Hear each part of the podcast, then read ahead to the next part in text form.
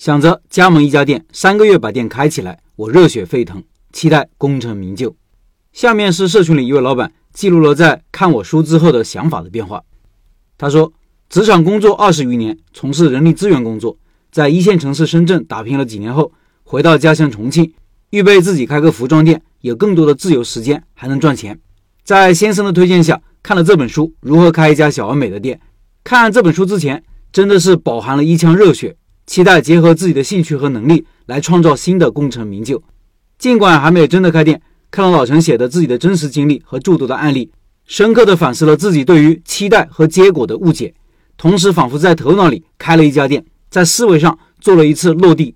从老陈的小而美的方法论里，我总结出自己以下的收获和接下来的行动计划：第一，慢下来，谋划在先，谋定而动，一定要慢下来，多花一些筹备的时间，不像之前的激进的想法，三个月之内要把店开起来，做好心理准备。这个筹划时间或许不是以月为单位，而是以年为计算。学习、调研、考察、对方案的论证等等，没有一样是可以一蹴而就的。制定活动的成果检视点、路径和时间规划。第二，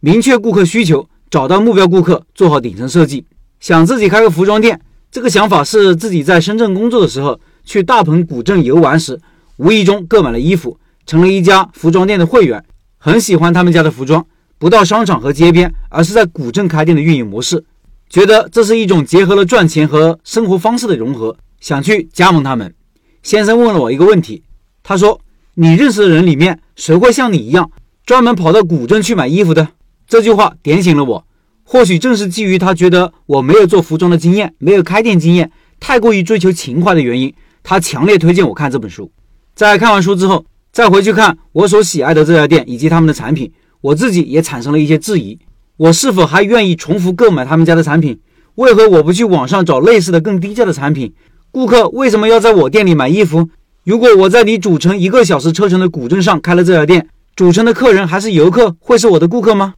同时，我也到图书馆去借阅关于服装美学和搭配、服装店陈列和运营等书籍，同周围的女性朋友聊了自己的这个想法，我更加迷惑。作为一个新入行的人。我需要多长的学习时间和学习成本，才能对这个行业有个初步的认知？以这样的认知能力，我开的店铺有什么独特的吸引点和卖点，能够与成熟的店铺竞争？而且我发现，跟我年龄相仿，或者说我能吸引到的顾客，他们对于服装已经不是年轻人那样喜欢数量多、变化多的需求，而是希望能够穿得出去，并且能够彰显自身的独特品味。尽管从初读这本书到现在也就半个月时间，结合这段时间的学习和思考。我对于自己开服装店的这个想法，对于完善顶层设计有了如下的计划：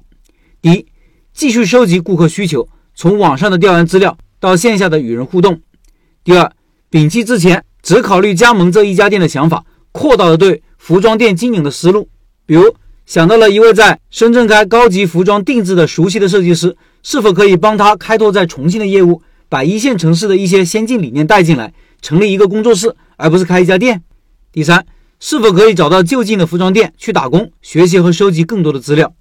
第三，再次明确自己的目标，就是小而美。作为一个普通人和一个新人，不能在心理上给自己加很多的负担，满足自己的期待，而是要以成果为导向，节约性开店，减少试错成本，边走边成长，以盈利为目的，不给自己和家庭带来不理性的风险。在看完书之后，已经加了开店笔记的公众号，同时加入了社群，和更多志同道合的人交流学习。也希望自己的这个成长能够对其他人有些帮助。再次感谢老陈的分享，期待一加一大于二的结果。以上是这位老板的分享，能写下这么长的读后感，说明书里的内容确实看进去了，时间花得值。我认为读完我那本书，如果能让自己的开店计划慢下来，让躁动的心冷静下来，让自己的预期降低，并且愿意开店前花时间和精力筹备，目的就达到了。